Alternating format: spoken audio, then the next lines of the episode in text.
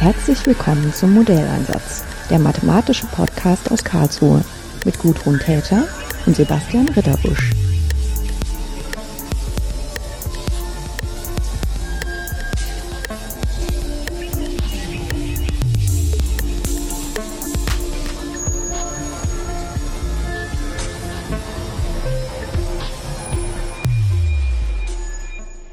Ich bin heute zu Gast beim Team Göttlich.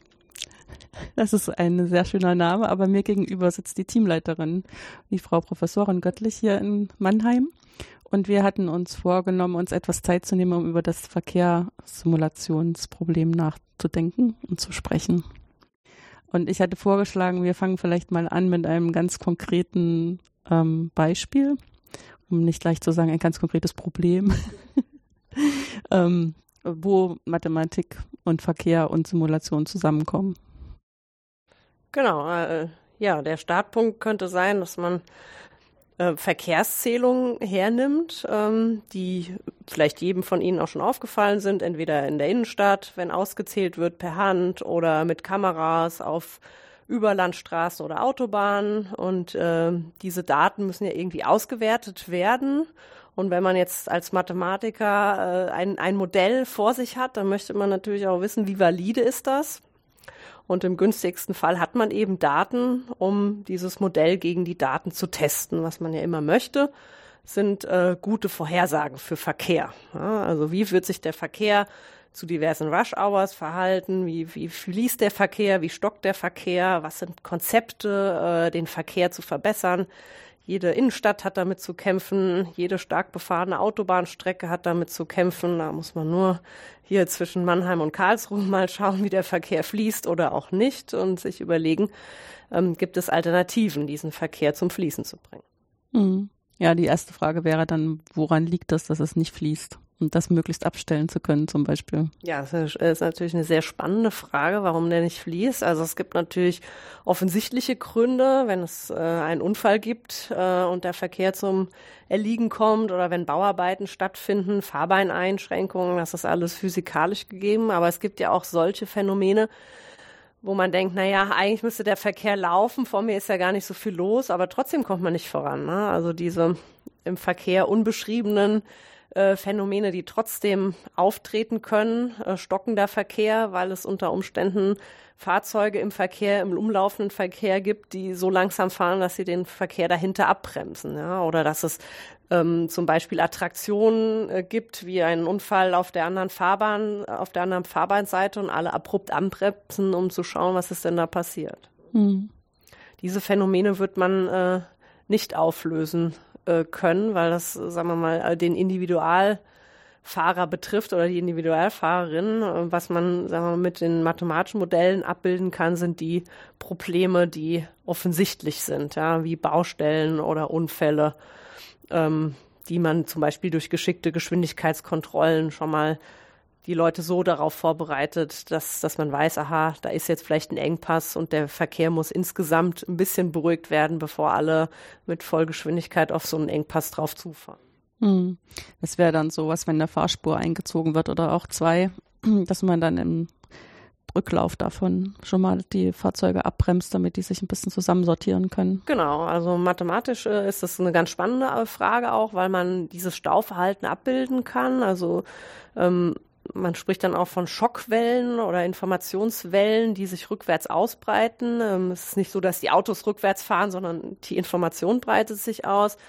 Ich sehe als Fahrer vor mir, der Verkehr wird abgebremst und hinter mir müssen auch alle weiteren abbremsen. Und je nachdem, wie schnell sich die Information eben nach hinten ausbreitet, kann eben der Verkehr hinter mir auch ähm, schon vorher runtergebremst werden. Ne? Das kann jetzt zum Beispiel durch auch Radiodurchsagen erfolgen, dass die Leute informiert werden. Die modernen Navigationssysteme sind alle mit so einer aktuellen Stauwarnung ausgestattet, um genau diesen Effekt hier ähm, sagen wir mal, im modernen Leben zu integrieren. Ne? Bestes Beispiel, man denkt an diese Google-App. Ja, jeder guckt heute auf sein Smartphone und, und entscheidet sich, ah, fahre ich Route A, B oder C.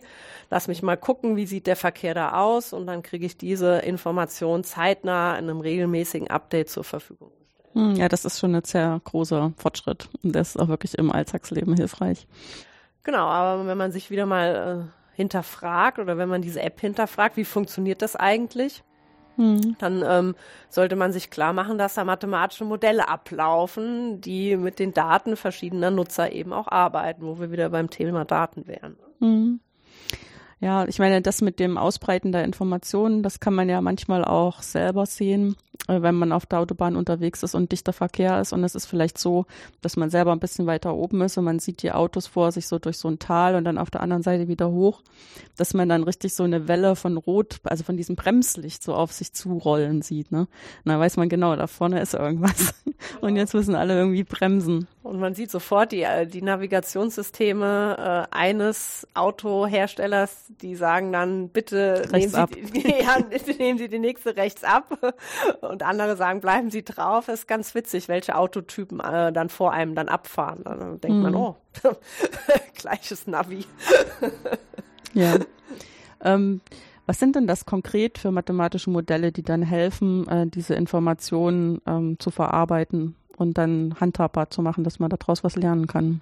Genau, also ähm, im Prinzip unterscheidet man zwischen zwei Klassen, den sogenannten mikroskopischen und den makroskopischen Modellen. Ähm, mikroskopisch kann man sich so vorstellen, da wird jedes Auto einzeln ähm, in so einer Simulation betrachtet. Also Sie sitzen in einem roten Auto und je nachdem oder Ihre Dynamik wird dadurch bestimmt, wie die Autos um sich herum auch sich mitbewegen. Das wäre dann mikroskopisch. Und wenn ich ganz viele Dinge durchsimulieren muss, dann ist klar, dann steigt der Aufwand in so einer Simulation mit der Anzahl der Autos. Ja? Das ist eine Variante. Eine andere Variante sind die sogenannten makroskopischen Modelle.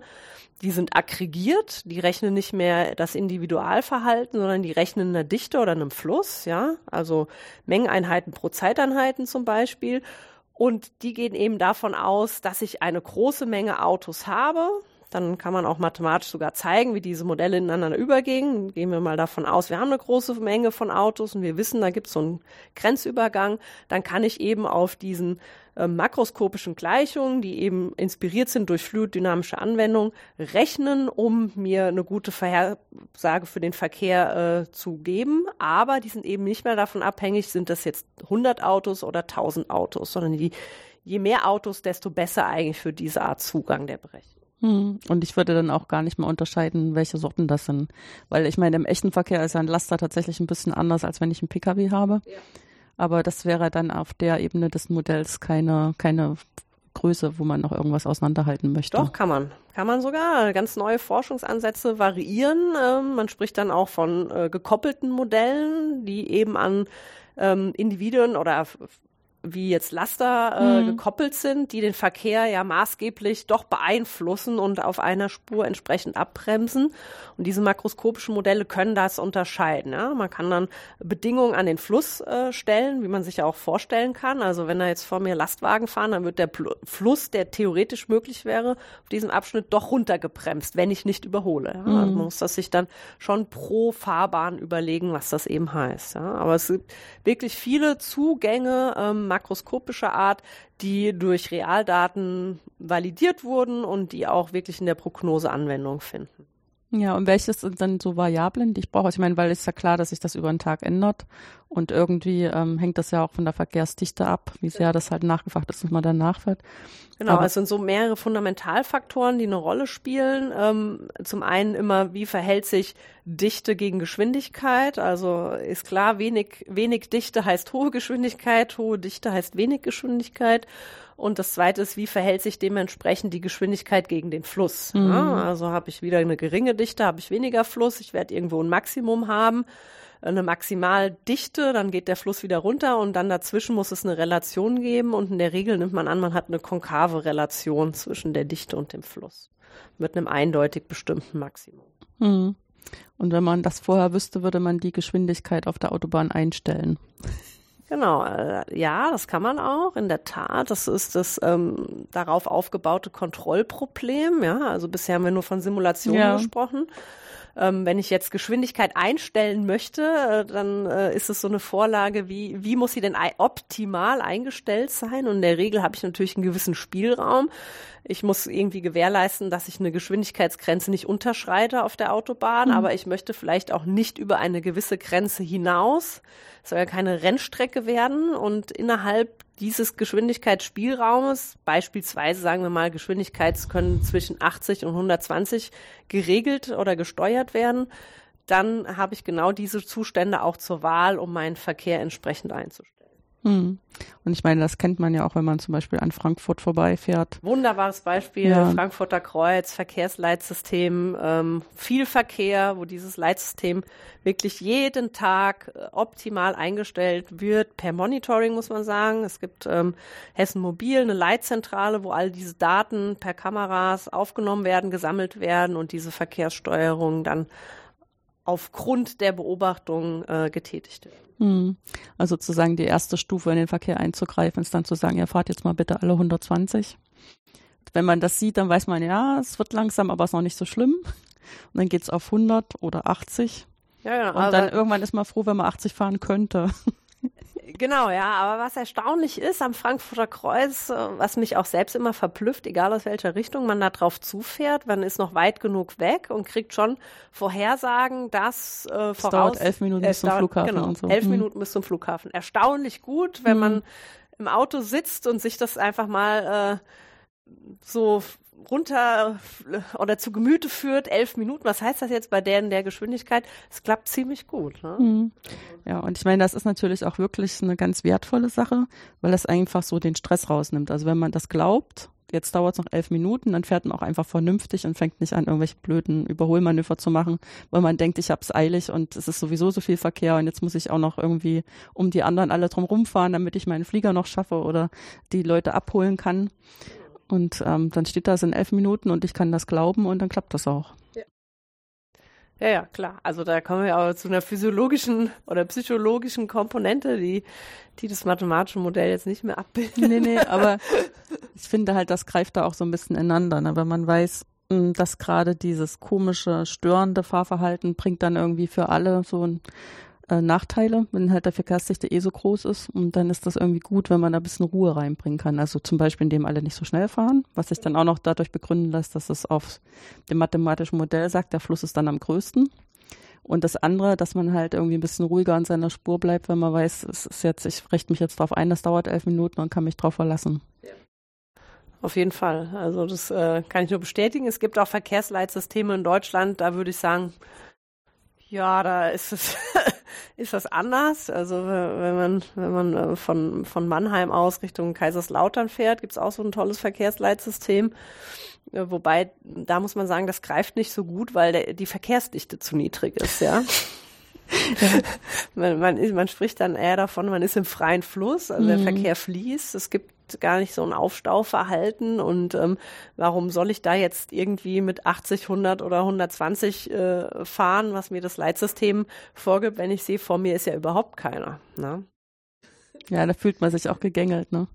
Also wenn ich weiß, es, wenn ich sehe, es ist viel Verkehr, dann verstehe ich auch die Geschwindigkeitseinschränkungen und halte mich dann dran. Genau, hm. genau. Das andere, ja, hm. wären wir wieder bei dieser Komponente, was soll das überhaupt, ne? Ja, ja, ich meine, eventuell wird sich das ja sowieso alles ein bisschen ändern, wenn nicht mehr nur Menschen drüber bestimmen, wie das Auto jetzt fährt, sondern wenn das dann irgendwie ähm, ein bisschen kontrollierter ist. Und dann werden die Modelle vielleicht auch alle nochmal ein bisschen bedeutungsvoller. Noch bedeutungsvoller im Sinne von, dass diese Psychologie dann ganz ausge ausgeschaltet genau, ist. Genau, dann ist der Mensch außen vor und die, die Autos fahren autonom und kommunizieren miteinander und machen sich selbst klar, äh, wie sie jetzt ihre Geschwindigkeit regeln. Ne? Man arbeitet ja schon an solchen Geschwindigkeitsassistenten. Mhm. Genau, aber soweit äh, werden wir erst sein, wenn alle Autos daran teilnehmen, an diesem, äh, nennen wir es mal Spiel vielleicht ja. auch, ja, weil die Autos ja auch eine gewisse Konkurrenzsituation dann gegeneinander kommen. Ähm, die Perspektive sollte man auch nicht außen vor lassen, ja. Alle wollen von einem Ziel, äh, alle wollen von einem Ort zu einem Ziel und konkurrieren ja auch in gewissem Sinn um diese Straßenkapazität, die dann vorhanden ist, gerade im dichten Verkehr. Was heißt das jetzt im autonomen Fall? Auch hier muss man sich dann am Ende Regeln überlegen. Fährt der jetzt zuerst oder ich oder, oder wir beide? Fährt er jetzt schneller, dann ist er vielleicht vor mir da, fährt er langsamer? Also, was heißt das jetzt dann untereinander? Hm, ja, weil dann explizit ausgehandelt werden muss, was jetzt implizit nur passiert, ne? Genau. Also es gibt so erste Spielereien, äh, spieltheoretischer Natur für einfache Kreuzungstypen, ähm, dass man sich überlegt, ja, eigentlich müsste ja ein kleines Optimierungsproblem wieder gelöst werden, wenn man da mit der mathematischen Brille draufschaut, oder wie es in der Praxis dann sein wird äh, solche Konflikte zu lösen. Ähm, stellen Sie sich vor, Sie kommen allein schon an eine Kreuzung. Da gilt rechts vor links und äh, von jeder Seite kommt ein Auto. Ja? Selbst jetzt, wenn Sie selbst im Auto sitzen, haben Sie das Problem, wer fährt denn jetzt? Ja, also ich hätte jetzt Vorwart, da kommt jetzt doch noch einer. Dann verständigt man sich mit Handzeichen. Ja, und irgendwie löst sich äh, dieser kleine Konflikt dann auf. Ja, wie, wie machen die Autos das? Ja? Mhm. Also wer hat da Priorität und wer, wer sagt, er fährt jetzt? Und was passiert, wenn bei, wenn die, die abbiegen wollen, gleichzeitig losfahren? Dann haben wir ein Problem. Ja, ja ich meine, wahrscheinlich muss man dann einfach würfeln, ne? sonst wird das nichts. Also ich meine, im echten Leben äh, gibt es ja meistens irgendwie so ein bisschen was, dass man den Eindruck hat, einer steht jetzt schon mehr auf der Kreuzung als der andere und dann ist man halt nett und lässt den fahren. Aber ja, wenn das wirklich so als Automat beurteilt, beurteilt werden soll, dann muss der wahrscheinlich würfeln. Genau, also der Automat braucht eine klare Regel. Mhm. Das jetzt würfeln ist einmal dahingestellt. Vielleicht ist er auch so feinfühlig, dass der, der als erster in die Kreuzung einfährt und er kann detektieren, ob an den anderen schon einer steht und da steht noch keiner, dass er dann Vorrang hat. Mhm. Also, muss eine klare Regel sein, die einfach umzusetzen ist. Ja.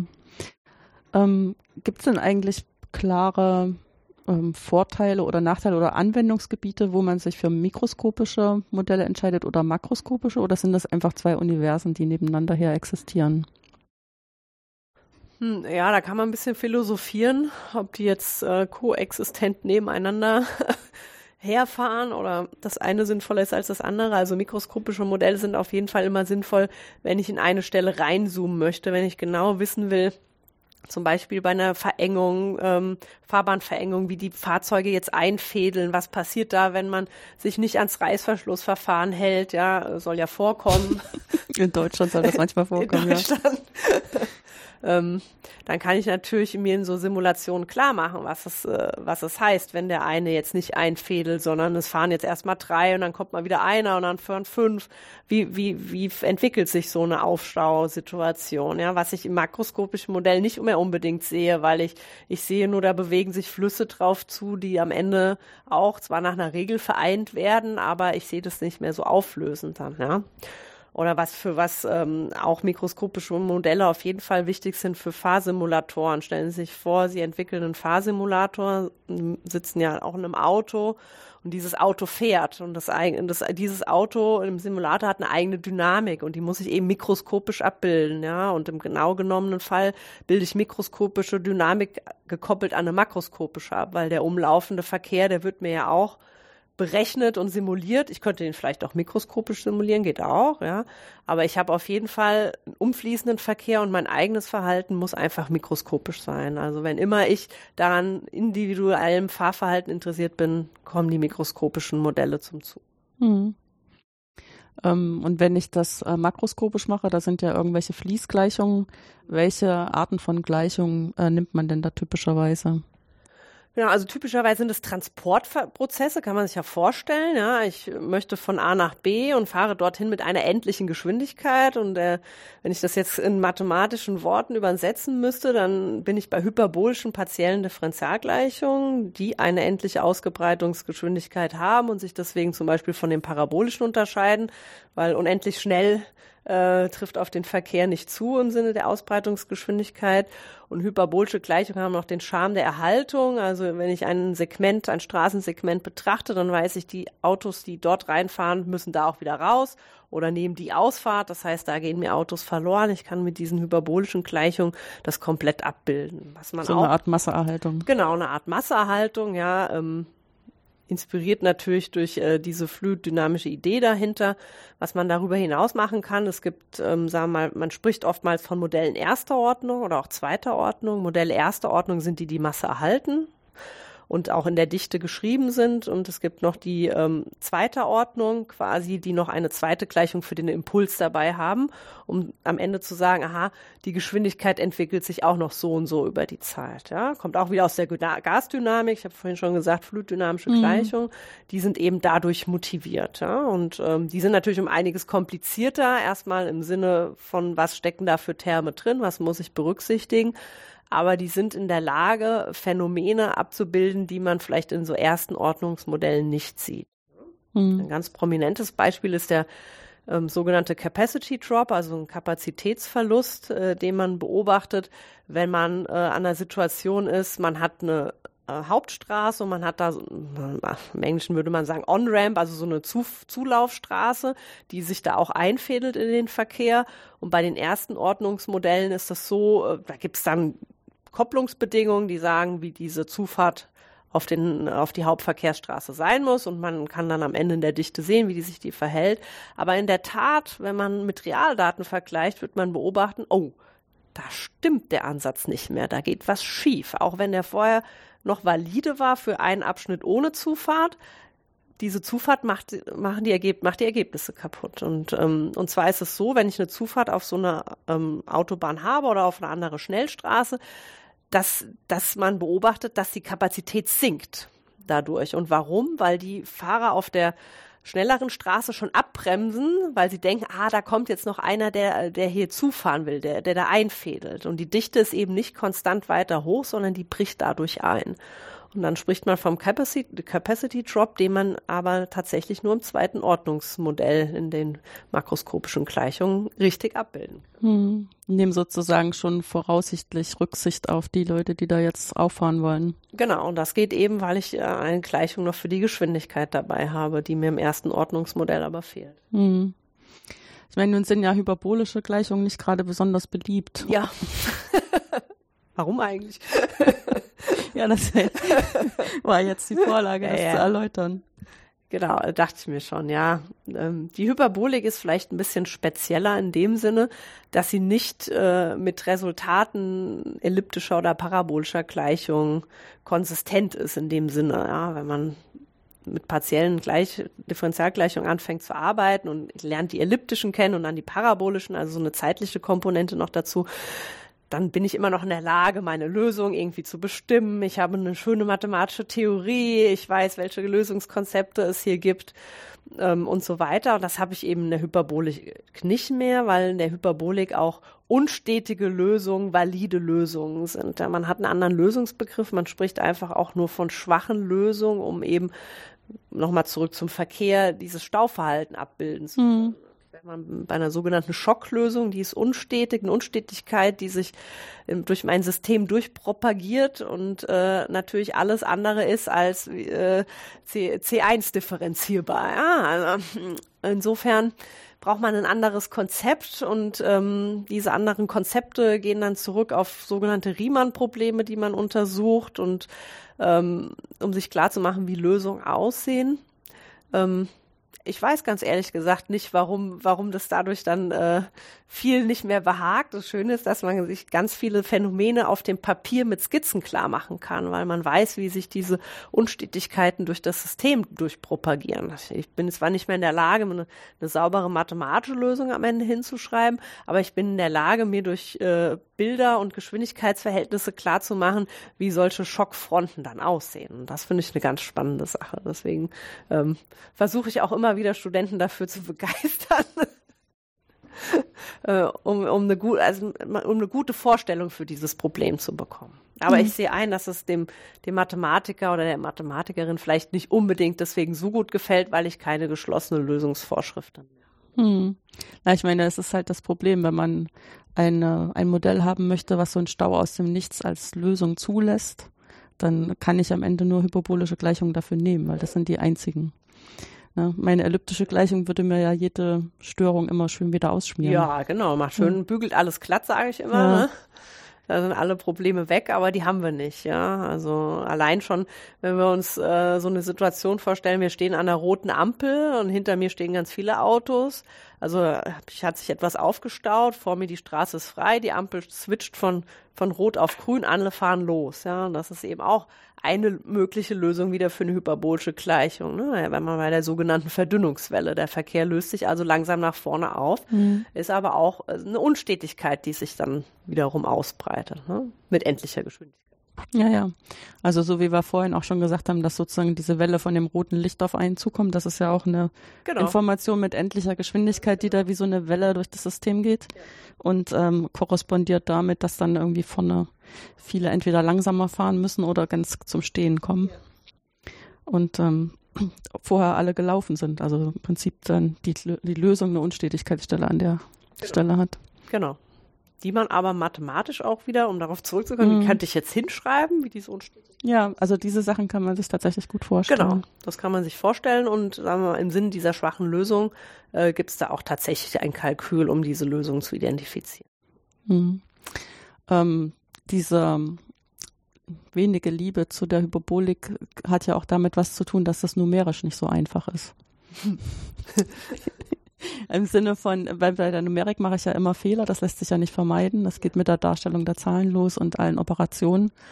Und wenn ich weiß, dass im Prinzip das Modell so gebaut ist, dass Fehler sich ähm, vergrößern sollen, manchmal, manchmal nicht, dann muss ich ja irgendwie damit umgehen, dass ich dann auch wirklich das sehe, was wirklich da ist und nicht nur irgendwelche Fehler, Rechenfehler oder Approximationsfehler, Messfehler irgendwie sich aufspielen Genau, also ich bin jetzt ähm, in der, bei der, auf der Numerikseite nicht mehr mhm. vielleicht in dem Setting, dass ich ganz naiv alles durchdiskretisiere, alle finite Differenzen, alle meine Ableitungen nehme ich und diskretisiere sie und habe dann ein schön, schönes System diskretisierter Gleichungen dastehen, sondern es ist eher von der Idee geprägt, klar, diskretisieren wir auch, aber es gibt äh, Diskretisierungen, die unter Vorsicht zu genießen sind. Ja? Man muss sich ganz klar machen, was, was diskretisiere ich da eigentlich? Nicht alle ähm, Diskretisierungen, die man naiv annimmt, sind auch tatsächlich richtig, kann man dann leicht überprüfen. Ähm, es gibt eine wesentliche Bedingung, die in der Hyperbolik eine Rolle spielt, sogenannte CFL-Bedingung, also eine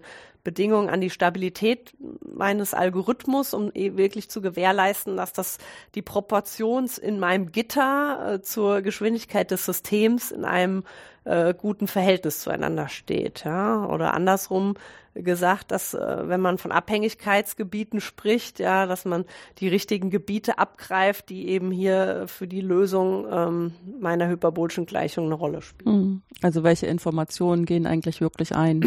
genau. Ja, weil bei den Ableitungen macht man es ja häufig so, dass man ähm, an der Stelle, wo man die Ableitung ersetzen möchte, braucht man den Wert davor und dahinter. Und dann ähm, versucht man die so möglichst nah aneinander rücken zu lassen, ja. so lange wie es halt geht. Und dann muss man sich überlegen, zum Beispiel, in welche Richtung man diese Ableitung dann auswertet. Genau. Und ähm, rein von der Theorie erstmal gibt es überhaupt keinen, müssten eigentlich beide gleichwertig sein, aber das ist halt nicht, wenn man ein hyperbolisches System hat, wo man sieht, in welche Richtung zum Beispiel so eine Information geht. Genau, und da wir hier endliche Informationen mhm. haben, die von links nach rechts oder rechts nach links äh, fließen kann, wie wir eben jetzt auch schon festgestellt mhm. haben, ist immer entscheidend, wel, welche Gitterzellen hier eine Rolle spielen, um am Ende zu sagen, ähm, wir fließen nach links, wir fließen nach rechts. Ja? Und das muss man sich gut überlegen, wenn man mit finiten Differenzen arbeitet. Es gibt noch ein anderes Konzept in der Hyperbolik, sind finite Volumenverfahren. Kann man sich eigentlich auch schön vorstellen. Also wir sitzen jetzt vielleicht nicht mehr in so einem Gitterpunkt und überlegen uns, welche angrenzenden Punkte eine Rolle spielen, sondern wir, wir denken in Zellen.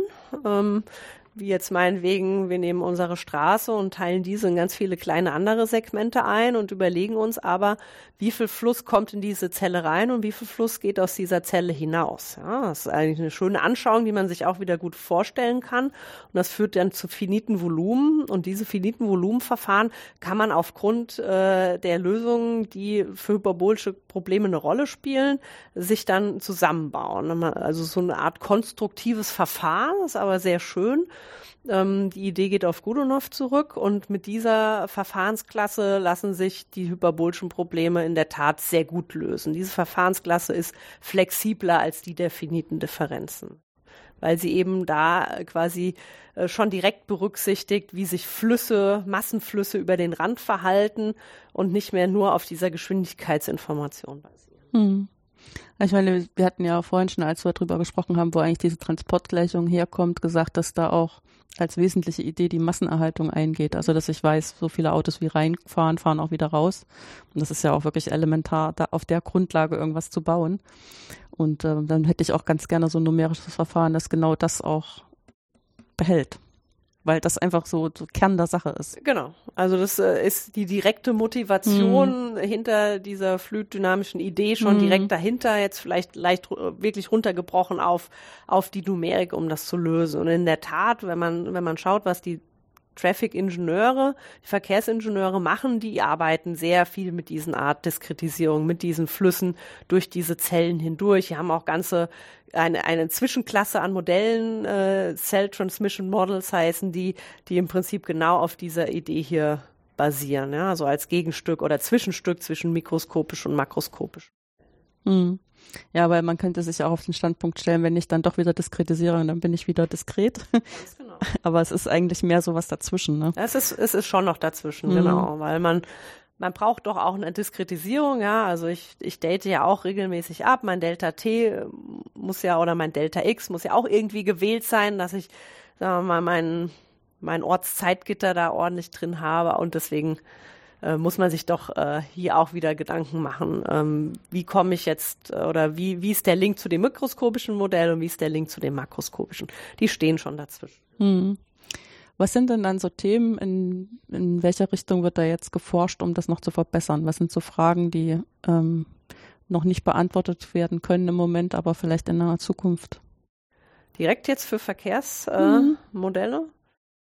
Ja, ähm, ich habe auch schon ein paar Mal gedacht, ist ja eigentlich schon alles gemacht. Und dann fährt man wieder auf eine Konferenz und äh, hört sich Vorträge an und danach denkt man sich, Mensch, das äh, ist ja eigentlich ein Thema, da hat sich noch keiner Gedanken drüber gemacht. Ja, also ähm, ganz aktuell ähm, arbeitet man natürlich an Modellen, die einfach genug sind, äh, sagen wir mal, alle relevanten Dinge, die im Verkehr passieren, abzubilden. Also wir, also sagen wir mal so ein Hybrid zwischen erster und zweiter Ordnung, mhm. weil zweite Ordnungsmodelle in der Numerik, wir haben ja dann auch ein System hyperbolischer Gleichungen, die nochmal ganz andere Lösungen generieren als nur erste Ordnungsmodelle. Da muss man immer aufpassen, das ist ein bisschen haarig, aber ich hätte gern ein erstes Ordnungsmodell, was vielleicht sowas auch schon ähm, berücksichtigt. So mit einem Zusatzterm oder sowas. Ja, ähm, genau. Und der Zusatzterm, der steckt hier in dieser Kopplungsbedingung, wenn ich dann auf Netzwerke wieder gehe und mhm. habe verschiedene Straßen, die da noch hinzukommen. Ähm, und das funktioniert tatsächlich. Also so die ersten hybriden Modelle, die diese Information haben. Man mag jetzt fragen, warum brauche ich denn das? Warum, ich kann doch die Information schon abbilden. Ja, das kann man. Aber wenn man wieder einen Schritt weitergeht, ähm, und äh, Richtung Optimierung denkt, dann brauche ich ein, ein, gutes Simulationsmodell für meine Optimierung, was natürlich alle möglichen Effekte beinhalten soll. Deswegen ist man da immer an guten Modellen ähm, interessiert, die dann als Nebenbedingungen dieses Optimierungsproblem auch. Hm. Ja, weil dann diese Verkehrssimulation wird sozusagen zum Hilfsschritt in einem viel größeren Kontext und ich muss das vielleicht tausendmal machen. Genau und nicht nur einmal, um die Situation zu verstehen. Genau, ich sage immer, keine Optimierung ohne Simulation. Ja. Mm, ja. ähm, genau, also das, das ist ganz wesentlich, ein gutes Simulationsmodell zu haben und es ist auch irgendwie klar, dass ich die Simulation lieber auf dem makroskopischen Modell durchführen möchte als auf dem mikroskopischen, weil angenommen, ich habe 100 Fahrzeuge oder 1000, die ich mikroskopisch abbilde und optimiere auf diesem kompletten Ensemble, dann muss ich ganz schön viele Trajektorien in jedem Optimierungsschritt berechnen.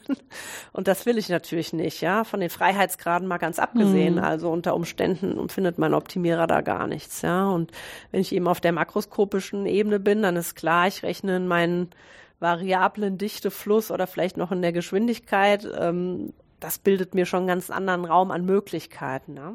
Mhm.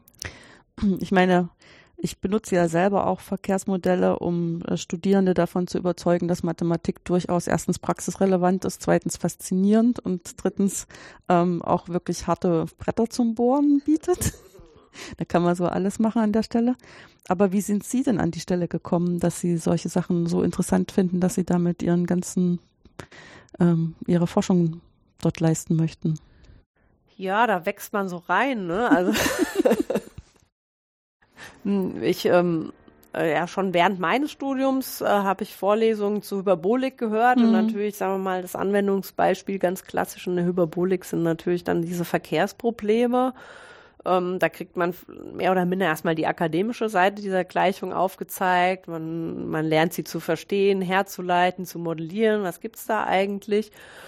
Und ähm, ja, man, man nimmt dieses Thema dann mit. Äh, während der Promotion hat man, habe ich zwar ein bisschen was anderes mit einem anderen Fokus gehabt, aber immer noch mitschwingt diese Verkehrsmodelle im Hinterkopf und ähm, ja, und je mehr man äh, den Einblick in diese Welt der Mathematik äh, gewinnt und dann auch sieht, wie Dinge miteinander verknüpft sind, ähm, kamen an vielen Stellen diese äh, Ideen auch auf, ah, was heißt das jetzt eigentlich für den Verkehr? Ja, und wenn ich das übertrage, kann ich vielleicht den Verkehr dann wieder verbessern. Und ähm, Verkehr ist einfach auch so ein Thema, da kann sich jeder was drüber drunter vorstellen. Und äh, wenn die Mathematik noch so komplex ist und man versucht dann das Verkehr als Hilfsmittel zu nehmen oder den Verkehr, um sich Sachverhalte klar zu machen, das war dann ja äh, sehr impulsgebend und sehr inspirierend auf der einen Seite und ähm, auf der anderen äh, lässt einen das Thema dann nicht mehr los. Die Zeit, die man in seinem Leben mit diversen Problemen verbringt, die,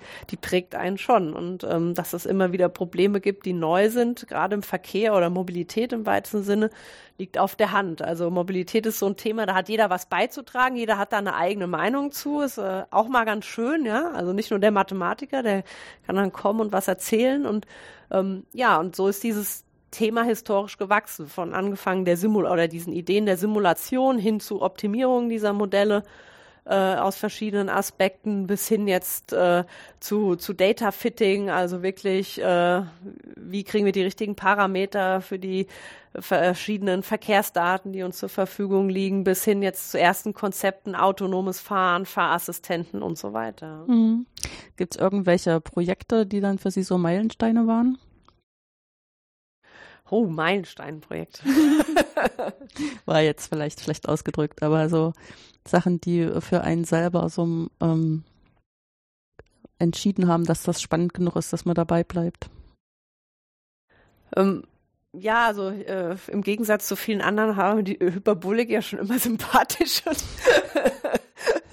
ähm, und sagen wir mal, der Verkehr war dann ein gutes Hilfsmittel, ähm, Konzepte erstmal zu verstehen und weiterzuentwickeln und ähm, habe auch irgendwann angefangen, mich mehr und mehr mit Optimierungs- und Kontrollproblemen zu beschäftigen und habe dann da festgestellt, aha, äh, hatten wir vorhin schon mal, in der Hyperbolik ist die Welt dann doch anders. Wenn das Kontrollproblem jetzt die und die Restriktion hat, wann, was heißt denn das jetzt eigentlich, wenn ich die Transportgleichung habe und nicht dahin gehe, äh, sage, ich vereinfache meine Modelle und rechne am Ende nur alles stationär. Ich lasse mal die Zeitkomponente wieder weg, ja.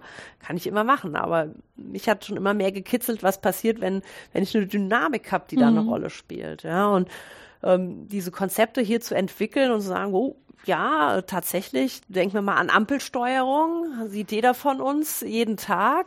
Ähm, diese Ampelsteuerung, die muss entwickelt werden und wir haben vor ein paar Jahren angefangen zu sagen, naja, wir nehmen dieses makroskopische Modell äh, und schauen uns für Kreuzungstypen verschiedene Ampelkonfigurationen an und kontrollieren diese ordentlich abhängig von den Verkehrsflüssen, die da ankommen. Also keine starre Regel. Ja. Rot- und Grünphase soll so und so lang sein, sondern abhängig vom Verkehr. Tatsächlich Grün- und Rotphasen, die den Verkehr hinsichtlich der Tatsache optimieren, dass man möglichst wenig Zeit äh, vor der Ampel verbringt. Ja. Das war, das war eine tolle Sache damals. Also zu, äh, sagen wir mal, dieses Kalkül erstmal zu entwickeln, das zu berechnen, ähm, und dann zu sagen, äh, hier, wir haben das jetzt mal anders gemacht, wie das so ist im Leben, wenn man mit anderen Ideen kommt und anderen Ansätzen, ähm, dann hat man es erstmal schwer, weil alle sagen, haben wir noch nie so gemacht. Ja, und wir machen das schon lange. Ja, wir machen das schon lange, wir machen das ganz anders. Ja. Äh, warum ist das jetzt besser? Warum sollten wir das ändern? Ähm, äh, haben wir viel Gegenwind am Anfang erfahren, äh, also aus der Praxis sowieso, aber auch äh, aus dieser, sagen wir mal, mathematischen Community, in der man sich bewegt, ja. Ähm, hat sich jetzt aber doch ganz gut etabliert. ähm, auch die, dieses Verständnis für, für eine neue Klasse von Problemen. Ampelschaltungen sind eben diskret, grün oder rot, vernachlässigen wir mal gelb, also mhm. 0-1-Entscheidung, die man koppelt an, an eine makroskopische Gleichung, die eigentlich kontinuierlich in allen möglichen Varianten vorliegt. Ja.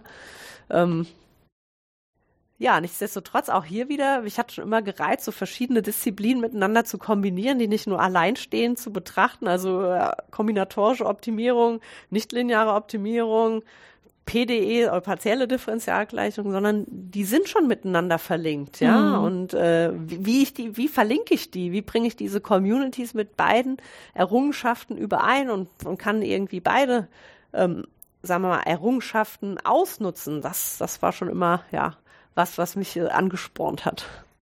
Ja. Und ich glaube, da geht der Stoff auch nicht aus. Ne? Auch wenn jetzt die Ampeln schon mal geschaltet sind, aber dann gibt es wieder irgendwas anderes, wo man dann effektiv merkt, da kann man echt was verbessern. Ja, ja, also wir, wir haben das äh, munter weitergetrieben. Die Ampelschaltung haben damals äh, quasi die Initialzündung. Wir haben mittlerweile auch Verkehrsleitsysteme optimiert äh, On-Ramps, also Zufahrten. Mhm. Wenn man in den USA sieht, dann sind diese Zufahrten ja auch mit Ampel oder sagen wir mal mit Zeichen gekennzeichnet, die dann sagen, oh, jetzt ist frei auf dem Highway, bitte drauffahren, Stopp anhalten, jetzt kommt gerade wieder ein Verkehrsschwung. Also das kann man sich jetzt in verschiedene Richtungen weiterdenken, was da mögliche Regeln wären oder Konzepte. Also mathematisch hätten wir die im Griff, ja. Wie die Realität aussieht, steht wieder auf dem anderen Plan. Hm. Ja, zumal dann hat ja auch noch die Regierung was zu sagen, die bestimmte sozusagen ähm, Rahmenbedingungen schaffen muss im Verkehr und dann muss man sich da auch erstmal durchsetzen. Genau. Gut. Dann bedanke ich mich ganz schön, dass Sie sich die Zeit für das Gespräch genommen haben. Sehr gerne.